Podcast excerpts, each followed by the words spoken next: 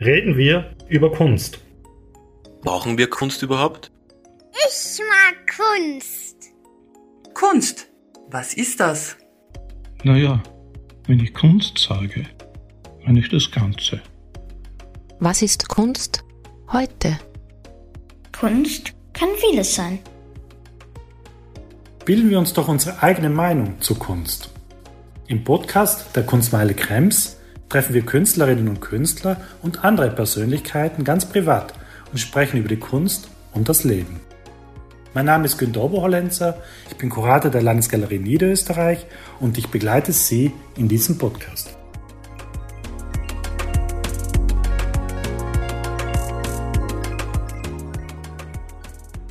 Ja, sage ich herzlich willkommen wieder bei dem neuen Podcast der Kunstmaler Krems der Landesgalerie Niederösterreich.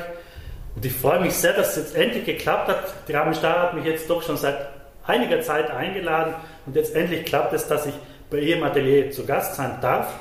Und der Anlass ist immer sehr schön. Ich werde mit der Ramesh über Spuren und Masken der Flucht, über ihre Werke dort sprechen, aber auch sonst über ihre künstlerische Arbeit. Und danke, Ramesh, dass ich bei dir sein kann. Danke für die Einladung, ich freue mich sehr. Und bevor wir jetzt wirklich in Medias Res gehen, einfach eine Frage an dich. Ein bisschen haben wir es jetzt auch schon im Vorgespräch anklingen lassen. Wie geht es dir eigentlich? Wie geht es dir jetzt als Künstlerin? Seit einem Jahr sind wir jetzt im Lockdown. Wie ist so deine Stimmungslage? Also ich hatte wahrscheinlich das größte Glück verglichen zu den meisten, die ich kenne, weil ich konnte all meine Ausstellungen der letzten zwei Jahre tatsächlich realisieren, plus der Publikation weil die fielen genau zwischen den Lockdowns. Und ich habe ein Atelier am Semmering, konnte mich zurückziehen und mal eigentlich seit einem halben Jahr nonstop und kann halt viel eben dank Podcasts und Zoom-Meetings, kann eigentlich im Prinzip wahnsinnig gut arbeiten. Also mir geht's gut. Das ist schön zu hören. Das heißt, für dich war das auch durchaus eine Phase der verstärkten Konzentration, ja. deiner Kunst zu widmen und ja keine Nebengeräusche und keine Ablenkungen, die es sonst vielleicht oft gibt. Ja, absolut. Ja. Sehr, doch sehr einsam, aber produktive Einsamkeit, die manchmal auch tatsächlich notwendig ist, weil die letzten Jahre ziemlich turbulent waren, ausstellungstechnisch und projekttechnisch. Und ja, also mir geht's super.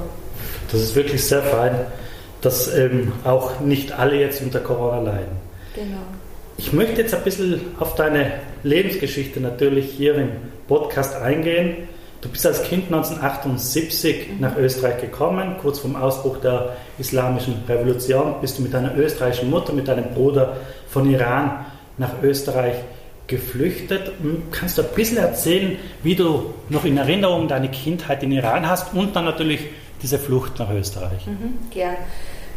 Ich bin eben 1971 geboren in Teheran und ähm, ja, hatte eine fantastische Kindheit. Na klar, die Kindheitserinnerungen sind ja oft irgendwie auch anders, als man dann im Nachhinein recherchiert und erfährt, in welchem politischen Umfeld man aufgewachsen ist. Ich war da auch in der Schule, also eineinhalb Jahre.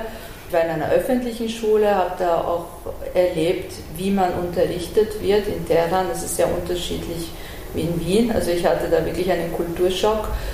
Ähm, mein Vater war im öffentlichen Dienst, er war Bauunternehmer und hat sehr viel für den Schah gebaut, war auch im Ministerium. Und er hat schon ziemlich früh bemerkt, dass es Unruhen gibt. Mein Großvater war Senator, mein Onkel Staatssekretär, also wir kamen aus der Schah-Ecke. Und mein Vater meinte, es hat keinen Sinn, äh, dass meine Mutter mit uns in Teheran bleibt, weil es so unsicher war und hat uns rausgeschickt, bevor er nicht mehr raus konnte. Also er musste dann fliehen und wir konnten auch mit dem Flugzeug relativ unkompliziert nach Österreich kommen, wo meine Großeltern ja auch schon, meine österreichischen Großeltern uns erwartet haben. Also im Prinzip hatte ich jetzt kein Fluchttrauma in dem Sinn. Ich hatte ein anderes Trauma, nämlich von einer Minute zur nächsten keinen Kontakt mehr zu Freunden haben zu dürfen und die iranische Familie zurückzulassen und nicht mehr zu wissen, was geschieht. Mein Großvater wurde festgenommen und mein Onkel auch. Mein Vater, zu dem hatten wir gar keinen Kontakt drei Monate und wir hatten halt die Bilder im Fernsehen. Wir wussten, da passiert was ganz Schlimmes mhm. und diese schreckliche Stimmung, ich konnte kein Wort Deutsch.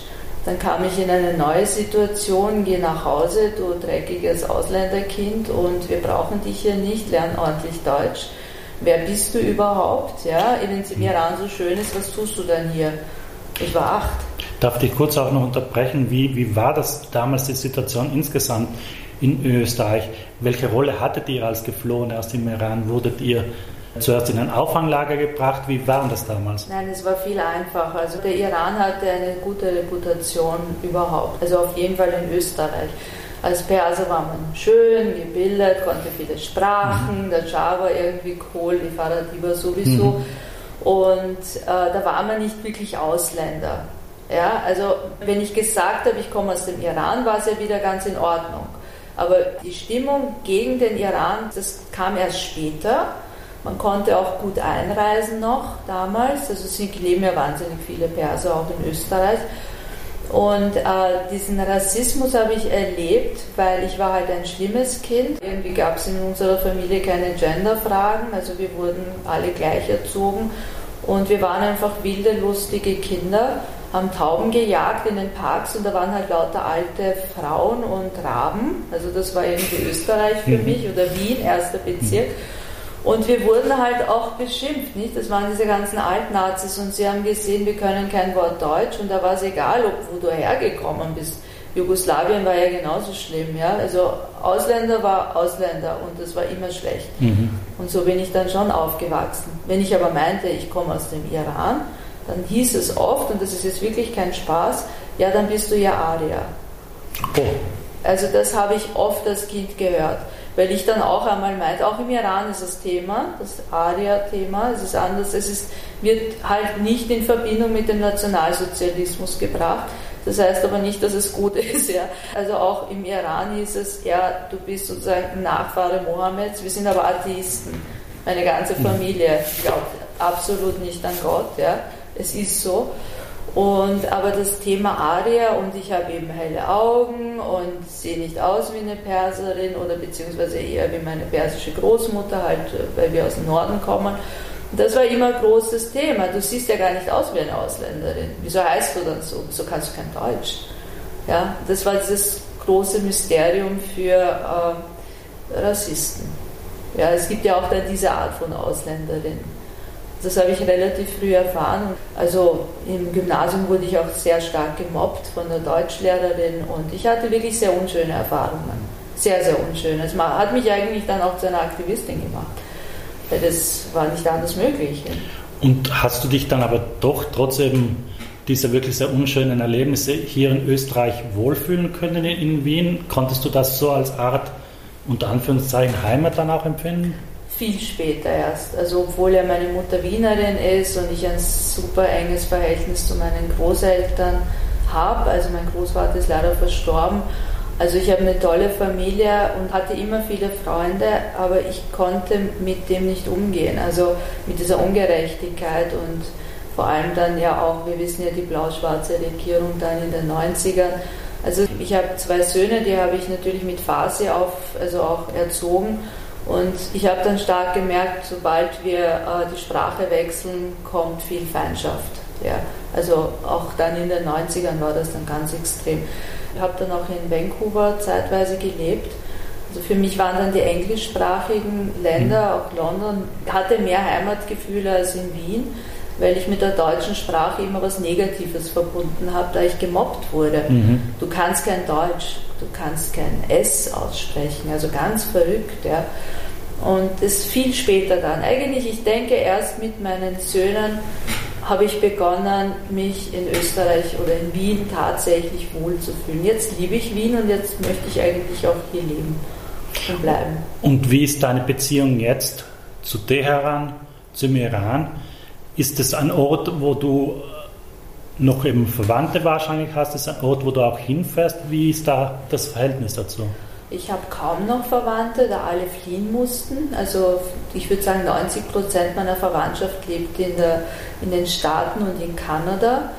Und äh, ich darf auch nicht mehr fahren. Also wir mussten ja auch fliehen. Also es war dann gar nicht mehr möglich, in den Iran zu reisen. Und später, also meine Projekte sind ja sehr politisch und Ich habe eben auch Iran-Projekte, also seit so vielen Jahren arbeite ich an der Geschichte des Irans, eben auch an meiner eigenen Flucht, beziehungsweise nicht direkt Flucht, sondern an, den Erlebnissen. Ich habe ein Projekt auch zu der Zeit gemacht, wo Ahmadinejad noch Präsident mhm. war. Und äh, es ist für mich nicht sicher, in das Land einzureisen, weil ich meinen persischen Pass nicht zurückgeben darf. Also einmal Perser, immer Perser und ich würde gern mit meinem österreichischen Pass in den Iran reisen, darf ich aber nicht. Ich weiß nicht, vielleicht würden sie mir auch gar nichts tun, aber ich würde mal nicht drauf wetten. Also bleibe ich lieber in Wien oder halt überall anders, aber in den Iran reise ich sicher nicht mehr. Aber die iranische Kunstszene ist durchaus eine sehr spannende und ja, sehr ja. starke. Gell? Also das ist, das ja. ist eine passiert, glaube ich, auch sehr viel im Verborgenen oder in, in geschützten Orten. Also ich habe immer wieder wahrgenommen, dass da unglaublich tolle äh, Künstlerinnen und Künstler es geben würde, ja. die es auch mal lernen würde, zum Beispiel hier in Österreich zu zeigen. Ja, absolut. Das sind auch großartig. Leben aber auch viele in Dubai oder ich kenne eine, ich kenne eine Community in Vancouver, die sehr intensiv dort arbeiten. Also die iranische Kunstszene ist ja schon noch nicht mehr im Iran äh, sesshaft, sind auch viele in New York. Und die, die im Iran sind, sind halt super mutig, weil äh, die dürfen ja eigentlich gar nicht wirklich so produzieren, wie sie möchten. Man merkt es bei den Filmemachern sehr stark, wie kreativ die arbeiten, auch in der Musikszene, dass sie halt äh, Hafez so immer wieder zitieren, wo, wo das Regime ja auch gar nicht sagen darf, dass das Regime äh, feindlich ist, weil es ja Hafez ist. Aber nichtsdestotrotz passiert immer wieder, dass sie festgenommen werden. Und wenn man mal da festgenommen ist, das weiß ich dann schon von Freunden und Bekannten, die das zum Teil erlebt haben oder von anderen gehört haben, die Folter dort ist ganz grausam, mhm. also richtig grausam.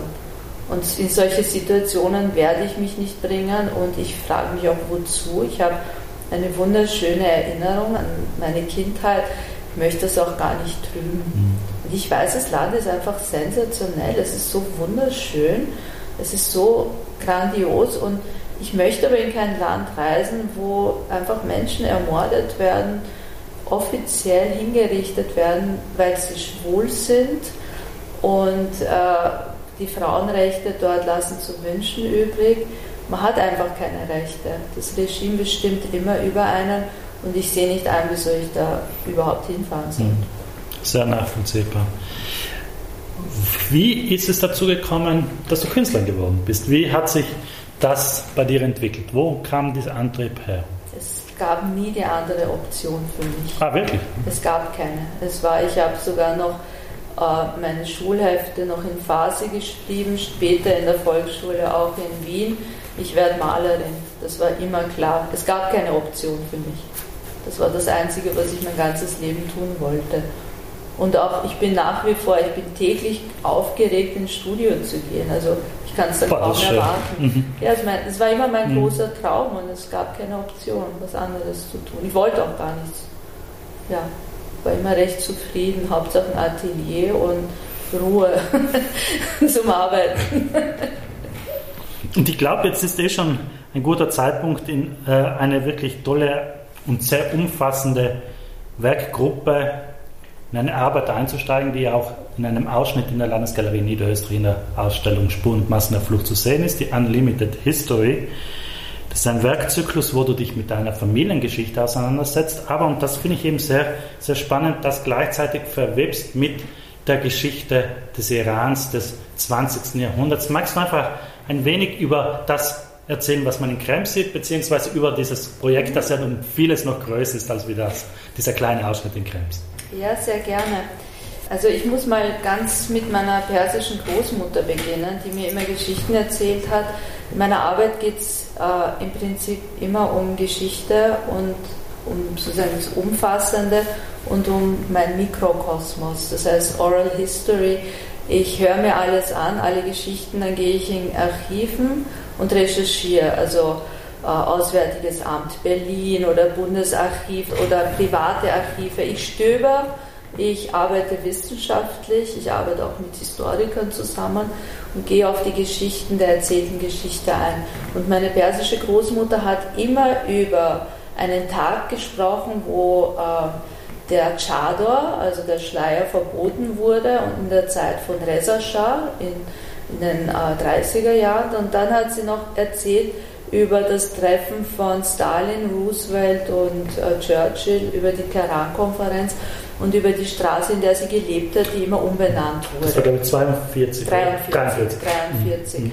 Und diese Geschichten, die habe ich halt immer wieder aufgenommen und ich bin dann nach, nach äh, Vancouver, wo sie im Exil war, gereist und äh, dachte mir, jetzt mache ich eine Arbeit draus und treffe auch die ganzen Exilperser, die über 80, 90-Jährigen, die ihr Archiv zum Teil rausgeschmuggelt haben aus dem Iran. Und so hat das im Prinzip begonnen. Ich wollte einfach wissen, was ist dran, bin dann nach Berlin, habe recherchiert und bin relativ bald mal auf eine Eisenbahnstrecke gestoßen. Schön, dass du schon ansprichst. Auf die wollte ich unbedingt zu sprechen kommen. Genau, und auch in, in, anderen Serien, ich arbeite auch sehr viel mit geopolitischen äh, Bewegungen, wo ich die Geschichte hineinschreibe. Ja, also für mich ist immer wichtig, genau zu arbeiten. Also eben, ich lasse mir Jahre Zeit und dann gehe ich in die Produktion. Und mein Großvater, habe ich schon erwähnt, war Senator und meine Großmutter kam auch aus einer Familie, wo Schulbildung halt sehr wichtig war. Und ich spreche jetzt aus den 20er Jahren, also sehr früh schon. Und nach der konstitutionellen Revolution. Und dann kam es zur Machtübernahme von Reza Shah. Das war eben der Vater von dem letzten Schah, der dann eben auch in der islamischen Revolution geflohen ist.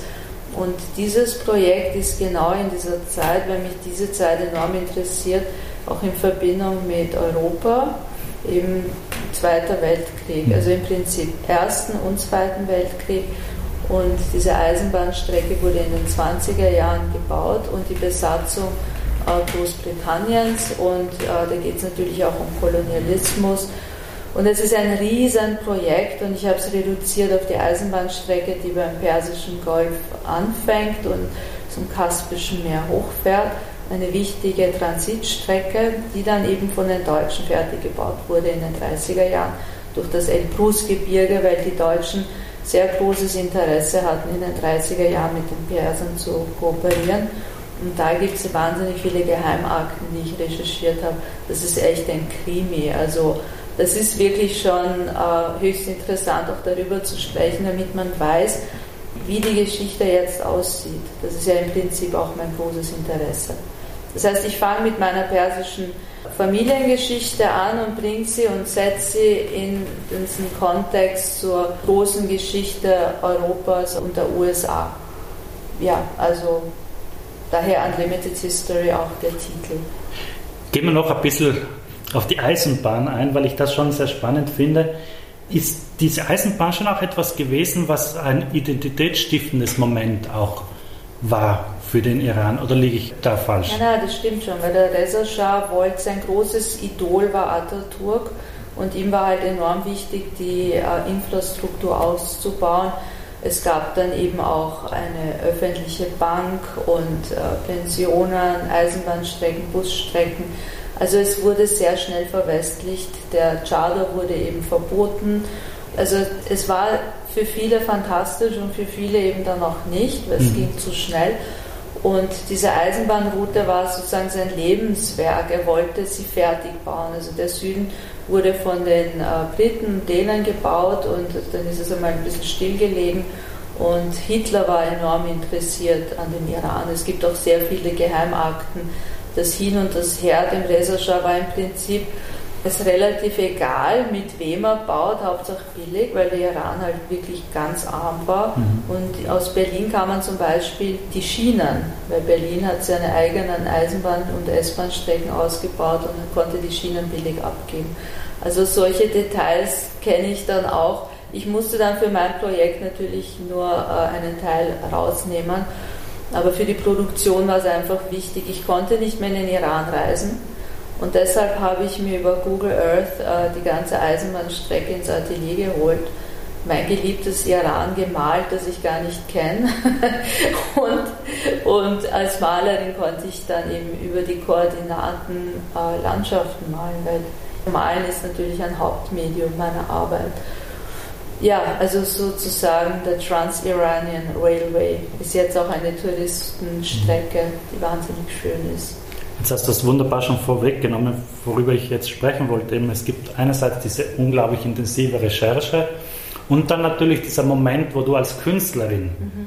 dieses Material, das du vor dir hast, ja umsetzen musst in eine künstlerische Arbeit. Und eben in der Landesgalerie gibt es jetzt einen Ausschnitt eben von diesen gemalten Bildern zu sehen. Und da ist eben wichtig, was du eben erzählt hast, wie du zu diesen Bildern gekommen bist, weil du ja unten auch die Koordinaten der Bilder dazu schreibst. Und daneben gibt es eben auch große, große Landkarten zu sehen, die eben auch ähnlich von der Transformation dann zu sehen sind. Oder du hast auch diese, diese Archivlandkarten gefunden und hast sie dann nochmal malerisch umgesetzt. Ja, also ich habe über viele Jahre ein Archiv äh, aufgebaut und auch gekauft.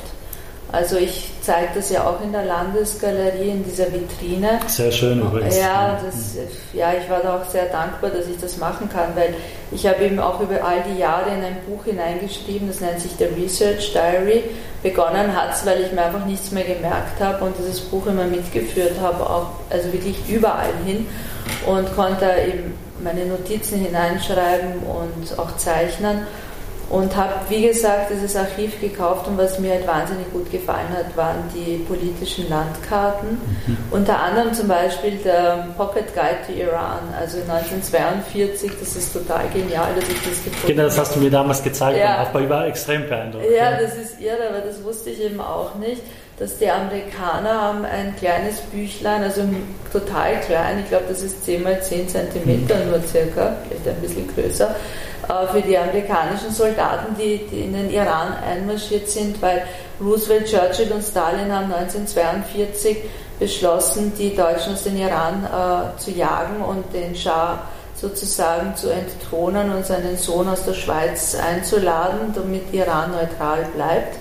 Daraufhin haben sie die amerikanischen Soldaten ins Land geschickt, vom Süden äh, aufwärts. Und die hatten dann dieses Pocket Guide to Iran, wo drin steht, wie behandle ich äh, die Frauen dort, wie benehme ich mich, so ein kleines, ein bisschen ein Lexikon. Und dann eben diese Landkarte genau in der Mitte.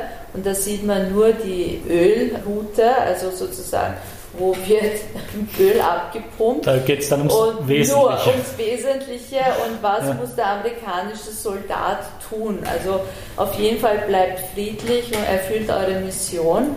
Die Deutschen müssen raus und der Iran soll neutral bleiben. Und das haben sie dann eben auch geschafft und diese Dokumente habe ich dann eben auch und nütze auch für meine Arbeit, also auch visuell. Und diese Landkarten habe ich auf Großformate gemalt. Das ist nur eine von fünf Landkarten. Die sind so zwei Meter lang und äh, 1,40 hoch. Ich weiß es jetzt gar nicht mehr so genau. Und das ist im Prinzip Malerei. Und das macht mir halt auch irrsinnig Spaß. Fragen mich immer alle, wieso malst du Landkarten ab? Ich denke mir, Landkarten haben einfach eine Tradition. Das sind Kriegslandkarten. Ich meine, das siehst du in jedem Museum, in jedem Schloss findet man Landkarten. Also das hat nun mal die Tradition, also wieso nicht Landkarten malen? Also macht mir auch echt Spaß, sowas zu machen. Es passt gut zu den Landschaften, weil diese transiranische ähm, Eisenbahnroute ist nun mal auch auf dieser Landkarte als Route gemalt. Was mir bei deiner Arbeit eben gut gefällt, sind eben diese Gegensätze, die vielleicht dann gar nicht mal so große Gegensätze sind. Du hast auf der einen Seite die iranische, wenn man so will, eigentlich fast eine globale Geschichte, die ja. da eben vonstatten geht und auf der anderen Seite ist es deine private Familiengeschichte. Genau. Oder das auf der einen Seite die ganzen Dokumente, das ganze Archivmaterial mhm. und dann auf der gegenüberliegenden Seite eben die malerische, die grafische Umsetzung oder auch die filmische Umsetzung, wenn es um das Gespräch mit deiner Großmutter geht. Wie, wie siehst du dich das selber? Es ist ja schon auch da ein sehr stark forschender historischer Aspekt drin. Siehst du dich da schon auch ein bisschen als eine Wissenschaftlerin, wenn du an so ein Thema herangehst?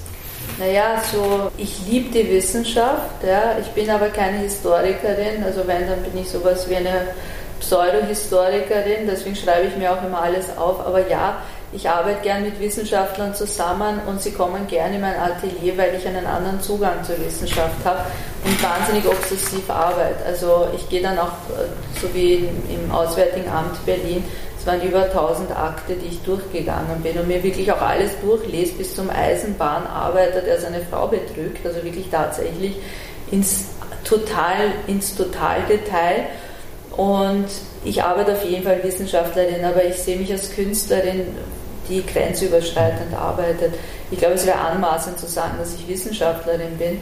Ich glaube, ich wäre es gern, aber dazu fehlt mir dann auch die Zeit. Also ich kann immer nur mich mit einem Thema im Globalen auseinandersetzen und das dafür aber dann intensiv und, und richtig auch. Also was ist ein Archiv, was passiert, wenn ich etwas hinzufüge, was passiert, wenn ich etwas wegnehme. Es geht um einen Prozess, es geht auch um eine intellektuelle Auseinandersetzung in einem Archiv, mit einem Archiv. Und ich glaube, das ist etwas, das für die Wissenschaft vielleicht gar nicht so unbedeutend ist, weil man kreativ arbeiten kann. Und das fehlt manchmal, mhm. diese Zeit, um kreativ zu arbeiten als Wissenschaftler. Ich glaube, es ist eine gute Ergänzung. Sehe ich genauso und deswegen wollte ich unbedingt mit dir über diesen Aspekt sprechen. Ich möchte keine Weise jetzt Wissenschaft gegen Kunst ausspielen, nichts liegt mir ferner, aber ich glaube schon, dass das eine Qualität auch in der Ausstellung ist, eine Position wie dich zu sehen, die sie eben hier sehr in die Materie eingearbeitet hat, in diese Historie, das aber dann wirklich natürlich mit den Mitteln der Kunst umsetzt. Mhm. Und da glaube ich schon, ist oft auch der Zugang für mich als Betrachter leichter, als wenn ich jetzt hier nur die Statistiken, die Tabellen, mhm. die rein wissenschaftlich dokumentarische Aufarbeitung hätte. Und ich glaube, da ist eine große Qualität auf deiner Arbeit. Ja, das ist eigentlich auch, was mir so gut gefällt. Ich meine, im Prinzip, ich muss schon immer wieder dazu sagen, dass mir das ja auch unheimlich viel Spaß macht, egal wie grauslich die Themen dann auch mhm. sind. Äh, Vermittlung ist dadurch natürlich auch einfach für mich. Ich kann gut Geschichte erzählen und für mich ist auch wichtig, die Geschichte so zu erzählen, dass der Betrachter nicht unbedingt Romane lesen muss, um es zu begreifen, genau. sondern auch dieses emotionale Begreifen ist ein großes Thema. Und deswegen bist du ja in unserer Ausstellung noch so gut aufgehoben, weil auch das ist ein weiterer Aspekt, der mir so wichtig ist, wenn es um ein Thema wie Flucht, Migration geht, war es uns eben ein großes Anliegen, wenn ich uns sage, meine ich der Georg Draska, meinen Kollegen, der mit mir zusammen die Ausstellung kuratiert hat, war es uns ein großes Anliegen, eben aus dieser Masse eben der Menschen einzelne Persönlichkeiten herauszuschälen. Und das machst du ja auch wiederum in deiner Arbeit.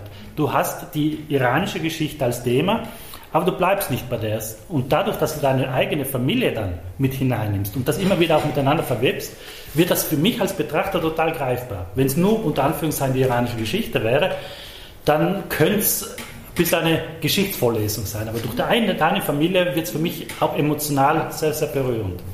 Ja, das ist ja auch irgendwie für mich ja auch so ein wichtiger Aspekt gewesen, mit Sound zu arbeiten. Und in dem Video meiner Großmutter übersetze ich selbst. Also sie spricht Farsi und ich bin diejenige, die es auf Englisch übersetzt und mitspricht, mhm. auch die Verbindung zu meiner geliebten Großmutter herstellt, mit der ich eben auch sehr eng war.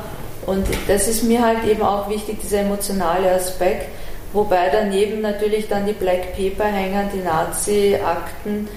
Ähm, für mich ist immer wichtig, dass ich alles in einer eigenen Sprache umsetze. Das heißt, wie gehe ich jetzt mit Landschaften und Koordinaten um? In welchem Format arbeite ich in dieser Serie, mit welchem Material? Ja? Oder Zeichnungen, also auch in meinen anderen Projekten. Ich setze immer das Archiv in meine eigene künstlerische mhm. Sprache um. Und ich arbeite auch viel mit Sound und mit Videos. Also es muss alles möglich sein und auch rauminstallativ. Das ist, glaube ich, ganz wichtig, dass man sich das vorstellt. Wir haben jetzt recht viel über diese, diese Arbeit gesprochen. Das ist eine Arbeit, die eben auch sehr stark mit deiner Familie, mit deiner Familiengeschichte zu tun hat.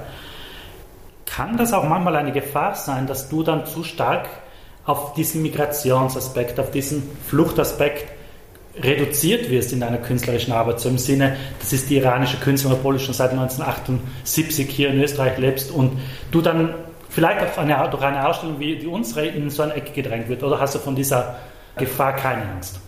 Naja, früher hatte ich Angst davor, weil da kam dieser Iran-Boom, also als iranische Künstlerin warst du halt irgendwie total gehypt und ich habe mich da rausgehalten. Also ich habe sofort immer gesagt, ich bin eine österreichische Künstlerin. Super, ja und habe mich da aus dem Ganzen rausgehalten, auch aus Respekt meinen iranischen Kollegen gegenüber, die ja wirklich in der grünen Revolution gekämpft haben und ich fand das immer ein bisschen anmaßend, wenn ich hier bin, so in meiner Sicherheit. Ich mache Projekte über den Iran, ich spreche Farsi, aber ich habe ein Projekt gemacht über den Irak. Ich habe ein Projekt gemacht äh, über Holocaust, über 1933. Ich habe mein Lebensprojekt 9-11, äh, wo ich mich jeden Tag mit dem beschäftige, über 20 Jahre mittlerweile. Das heißt, ich habe so ein umfassendes Werk, dass es nur ein Teil von vielen ist. Deswegen kann man mich gar nicht in eine Ecke schieben. Vor allem, ich male auch viele Landschaften. Also ich habe so viele Projekte. Nein, ich habe nicht die Angst. Ich bin einfach auch zu alt dafür, um, um Angst vor sowas zu haben. Du, du hast es jetzt schon angesprochen, weil ich weiß, dass es ein Herzensprojekt von dir ist. Magst du ganz kurz, weil wir müssen auch ein bisschen auf die Zeit schon schauen, aber magst du ganz kurz was zu deinem langjährigen Projekt 9-11 uns erzählen? Ja, sehr gern. Und zwar, äh, gut, wir haben das ja alle erlebt, äh, was passiert ist und auch die Bilder. Und es war halt damals noch ein bisschen anders mit Porträts, nicht so wie jetzt, dass man halt von Selfies und da gab es eben noch nicht Facebook und Instagram und keine Ahnung bis hin zu Tinder, wo man ständig nur Gesichter sieht, sondern äh, die Angehörigen haben ihre Liebsten mit Fotos gesucht. Also man hat dann gesehen auf Straßen, wo dann Fotos gezeigt wurden, ob man die gesehen hat, die verschollen waren. Und sehr bald dann, äh, CNN hat dann Fotos veröffentlicht von äh, Opfern, wo man schon wusste, dass sie gestorben waren. Und eins der Opfer war die Cousine von meinem Ex-Mann. Und wir wussten gar nicht, dass sie da ist.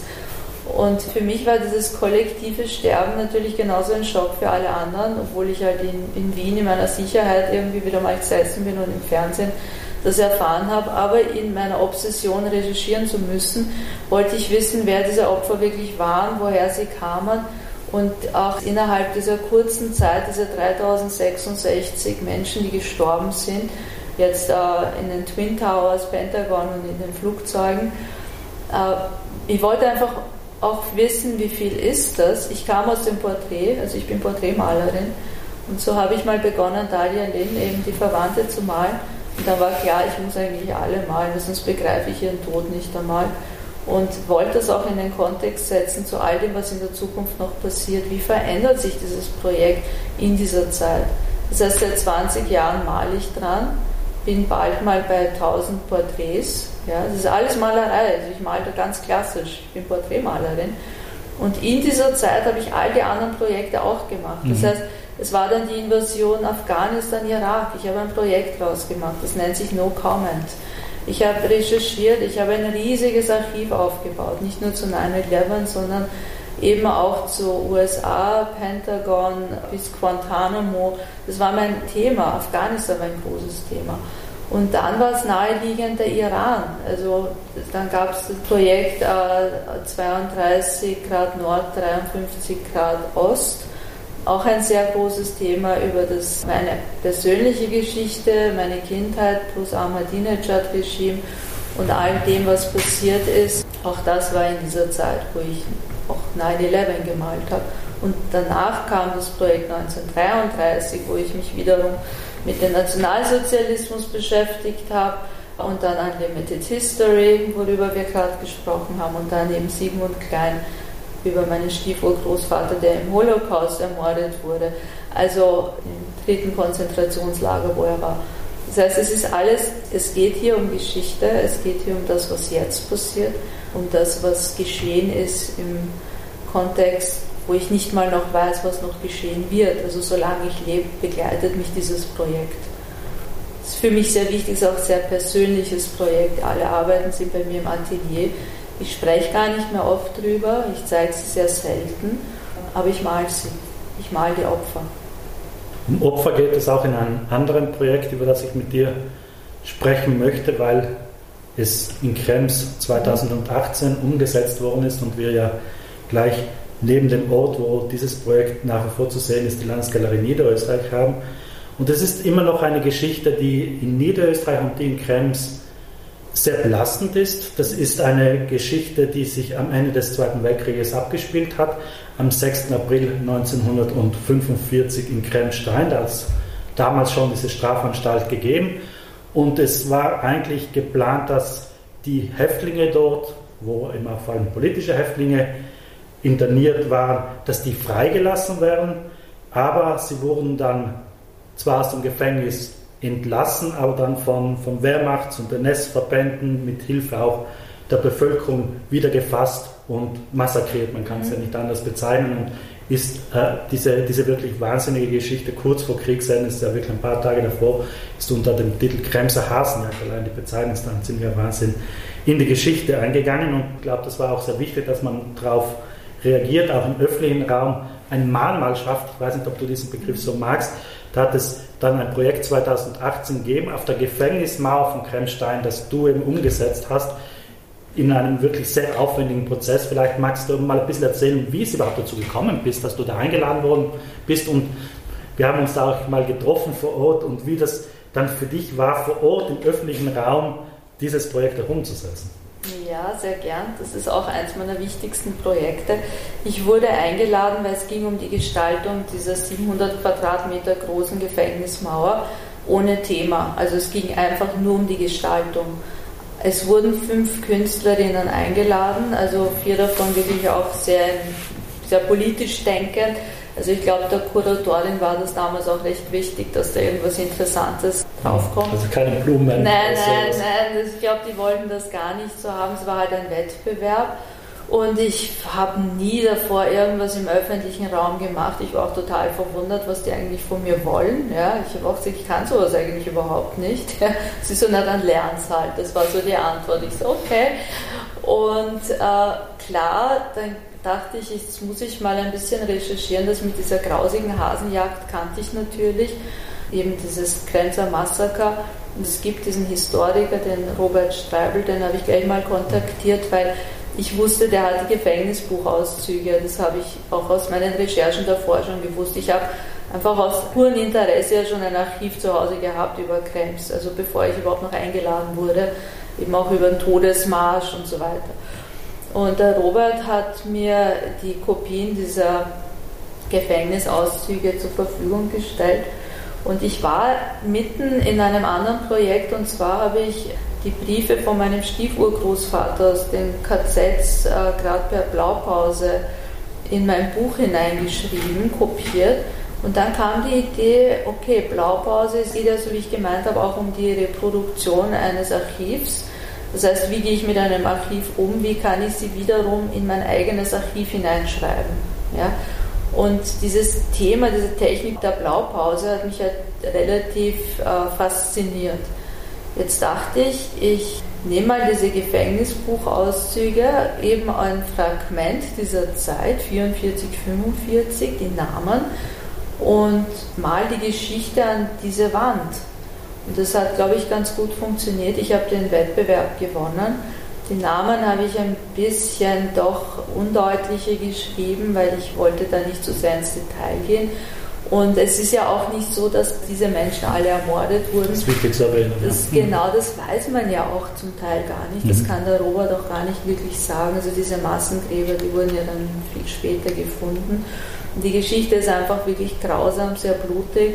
Und Krems will damit wahrscheinlich gar nicht so wirklich viel zu tun haben. Das habe ich dann halt auch ganz stark gemerkt bei der Umsetzung also die Umsetzung war wirklich kompliziert. Der Wettbewerb war schnell gewonnen, aber dann beginnt es erst. aber, genau, mit dann ging es los. Also es musste die Justizanstalt mitarbeiten. Es war auch ein Projekt von der Karl-Landsteiner Universität von Land Niederösterreich, eben Kunst im öffentlichen Raum.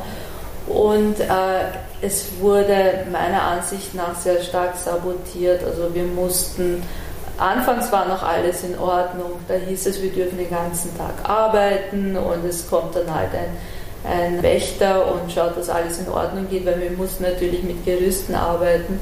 Und es ging auch darum, dass keine Gefangenen raus oder rein können. Also das Rein können, das wusste ich nicht, ist auch das große Thema gewesen.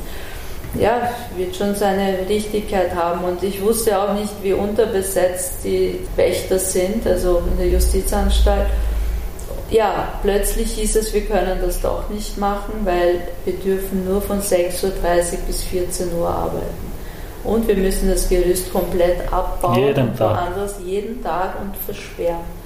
So, und dann gab es aber noch viele andere Dinge. Eine Juristin, die plötzlich aufgetaucht ist.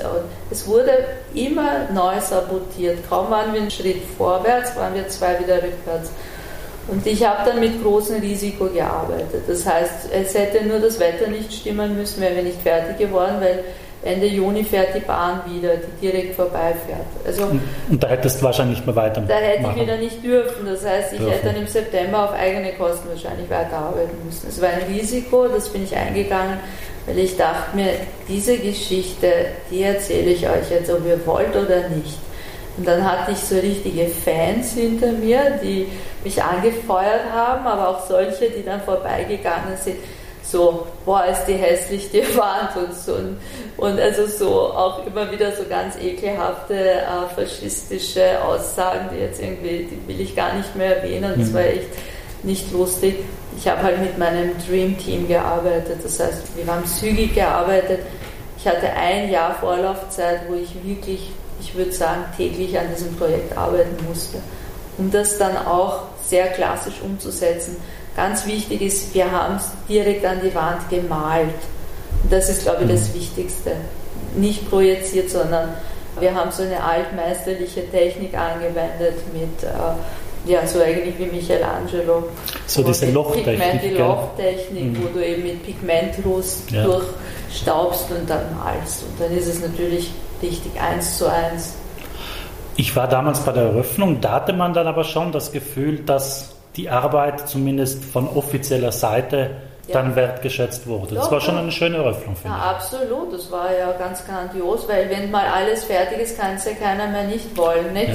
Also das war dann schon, es war schon lustig, weil genau die, die mich geärgert haben, waren dann plötzlich ganz freundlich und ich habe dann gesagt, eben zur Justizanstalt, ich meine, ich ich glaube, ich habe noch nie so viel geschleimt wie in diesen drei Wochen, dass wir weiter dürfen. Ich bin nur noch mit Schokolade rumgelaufen und ja, ihr müsst runter vom Gerüst, ihr seid über der Zeit und bitte dürfen wir noch mit Leiter weitermalen.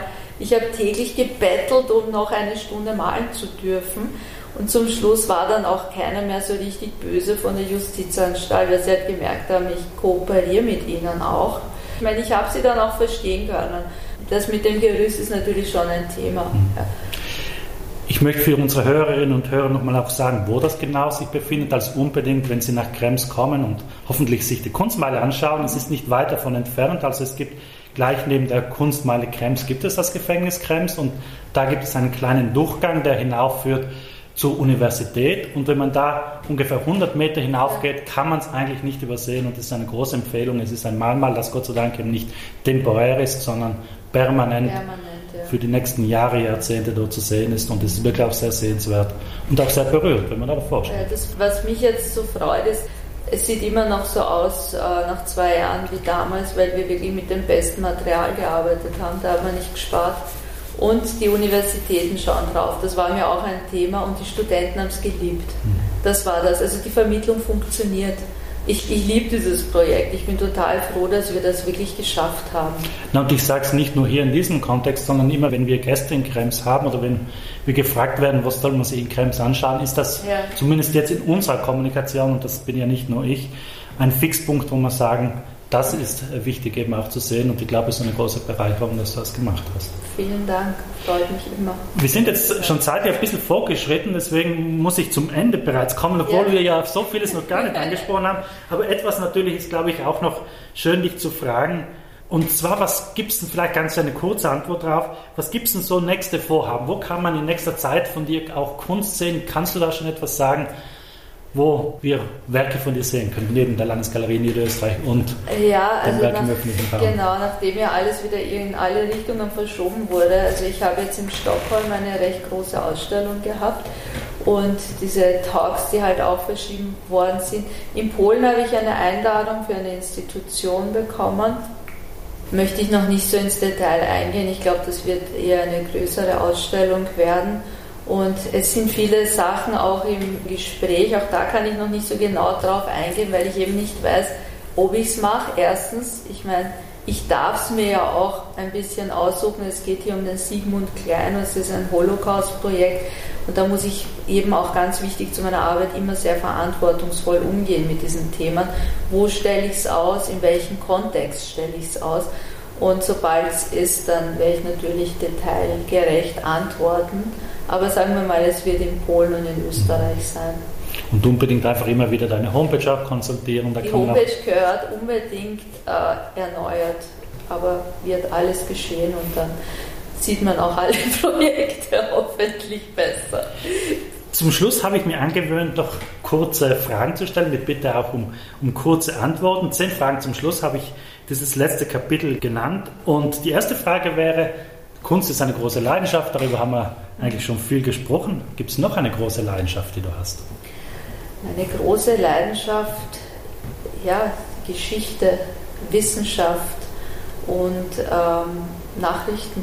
Klingt ein bisschen trocken, aber das ist meine zweitgrößte Leidenschaft, ist Geschichte. Hast du Vorbilder, Persönlichkeiten, die du besonders schätzt und wo du sagst, da habe ich viel von denen mitgenommen? Ja, also mein Mentor war Georg Eisler und von ihm habe ich viel gelernt, eben auch über Musik. Mhm. Ja, es, die zweitgrößte Leidenschaft ist, glaube ich, doch lieber die Musik. Das mhm. kann ich eigentlich gar nicht abstreiten. Äh, zeitgenössische Musik, klassische Musik. Und sein Vater war ja Hans Eisler und von ihm habe ich wahnsinnig viel gelernt. Aber klar, Vorbilder, malerische Vorbilder, wahnsinnig viele. Munch, einer von vielen. ja. Was liest du gerade? Ich lese gerade Hannah Arendt über das Böse.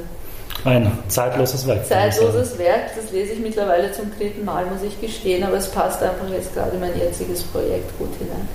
Streamst du Filme, schaust du Serien oder bist du lieber die Cineastin, die dann doch, wenn es wieder möglich ist, ins Kino geht? Ja, also ich gestehe, dass jetzt gerade mit Corona Netflix schon irgendwie auch. Eigentlich jeder fast, oder? das, das, das mit Kino, ja, das war nie so. Also ich, ich stream ehrlich gesagt schon zurzeit ein bisschen, vielleicht sogar zu viel. Kannst du eine Serie empfehlen? Also das ist mir fast unangenehm zu sagen, weil ich stehe gerade auf diese koreanischen Serien und die Korean Odyssey. Es ist aber totaler Trash. Ja. Mhm. Aber ich muss sagen, ich schaue mir halt sehr viele Dokumentationen auch an zu meiner Rechtfertigung, also auch politische. Ich brauche halt dann ein bisschen Trash auch. Braucht dabei. man auch. Also ja, man kann nicht ganz immer. ehrlich zu antworten. Man ja. kann nicht immer nur jetzt die ganz schwierige nein, nein. Doku oder die ganz schwierigen Filme sehen. Kannst du dich an deine ganz erste Kunsterfahrung erinnern, so als Kind? Deine erste Begegnung mit Kunst, vielleicht mit zeitgenössischer Kunst? Ja, schon. Also ich meine, als Kind waren natürlich, wie ich ganz klein war, waren die persischen äh, Miniaturen ein Thema. Habe ich halt immer brav nachgezeichnet, aber ich muss ehrlich sagen, wie ich meinen ersten Van Gogh gesehen habe, äh, war es klar, es geht gar nicht mehr anders mhm. und so kam ich dann zur Ölfarbe. Ich war sehr jung damals, also ich habe halt dann, keine Ahnung, da war ich noch in der Volksschule oder dann im Gymnasium habe ich sehr viel kopiert. Aber es war schon der erste große mhm. Ding, war natürlich Van Gogh und dann Munch und ja. ja. Hast du einen Sehnsuchtsort? Mein Sehnsuchtsort ist immer Kanada. Also Kanada. ich habe in Vancouver gelebt und ich liebe Kanada und das ist immer mein Sehnsuchtsort. Mhm. Wird es immer bleiben. Was war die letzte Ausstellung, die du gesehen hast und wer hat sie dir gefallen? Kunstausstellung? Die letzte Ausstellung, äh, na gut, das war eigentlich ehrlich gesagt eh die Ausstellung, an denen ich teilgenommen habe, bei euch die Ausstellung mhm. und dann im Kindle-Museum in Berlin. Es waren zwei sehr politische Ausstellungen, die haben mir beide sehr gut gefallen. Und danach, äh, ja, was habe ich denn alles gesehen? Ich habe mir wahnsinnig viel angeschaut. Da bin ich jetzt auch zu schnell gefragt worden. Na klar, Sezession. Also, ähm, du bist ja immer auch im Vorstand. Ja, ja, also, ja, unbedingt, ja. Absolut, Sezession. Ja. Eine Frage, wo ich dich jetzt auch bitte um eine kurze Antwort, obwohl man da sicher sehr, sehr lange drüber sprechen könnte. Wir sind eh schon bei Frage 8 von 10. Kann Kunst die Welt verändern? Ja, sicher, absolut. Ah, schön, klare Antwort. Ja, klar. Brauchen wir nicht weiter drüber reden. Wenn ein Kunstwerk, also sagen wir mal in 100 Jahren, wenn ein Kunstwerk von dir bleiben sollte, im besten Fall in die Kunstgeschichte eingehen sollte, welches Werk, welcher Werkblock sollte das sein von dir? Ja, also ich hoffe schon, dass es dann diese 9-11-Geschichte mhm. ist, an der ich ja mein ganzes Leben arbeite. Mhm. Ja. Und die letzte Frage, wir sind jetzt auch schon beide ein bisschen länger im Geschäft. Was würdest du einer jungen Künstlerin, einem jungen Künstler mit auf den Weg geben? Jemand, der gerade jetzt von der Universität kommt. Welche Empfehlung? Ja, das habe ich ja tatsächlich. Ich mache das ja, bin ja Mentorin auch. Durchhaltevermögen und äh, genaues Arbeiten, Selbstbewusstsein. Und ich glaube, was man mitgeben muss, ist äh, eine Haltung. Eine Haltung der Gesellschaft gegenüber, sich selbst gegenüber und auch eine politische Haltung zu haben, auch als Künstlerin. Man muss es nicht unbedingt im Werk umsetzen, also es zu leben, also gesellschaftlich zu leben. Ein wunderbares Schlusswort. Liebe Ramesh, Dankeschön. ganz, ganz herzlichen ja. Dank Danke. für das Gespräch. Ich möchte nochmal darauf hinweisen, Spuren und Massen der Flucht mit einem wirklich sehr starken Werkblock von der Ramesh Daha, Unlimited History, ist in der Landesgalerie Niederösterreich noch bis September zu sehen und natürlich auch diese wirklich sehr, sehr, sehr starke Arbeit für die Gefängnismauer, die kann man sich 24 Stunden, 365 Tage im Jahr anschauen. Nochmal ganz herzlichen Dank und auf bald. Vielen Dank, auf bald.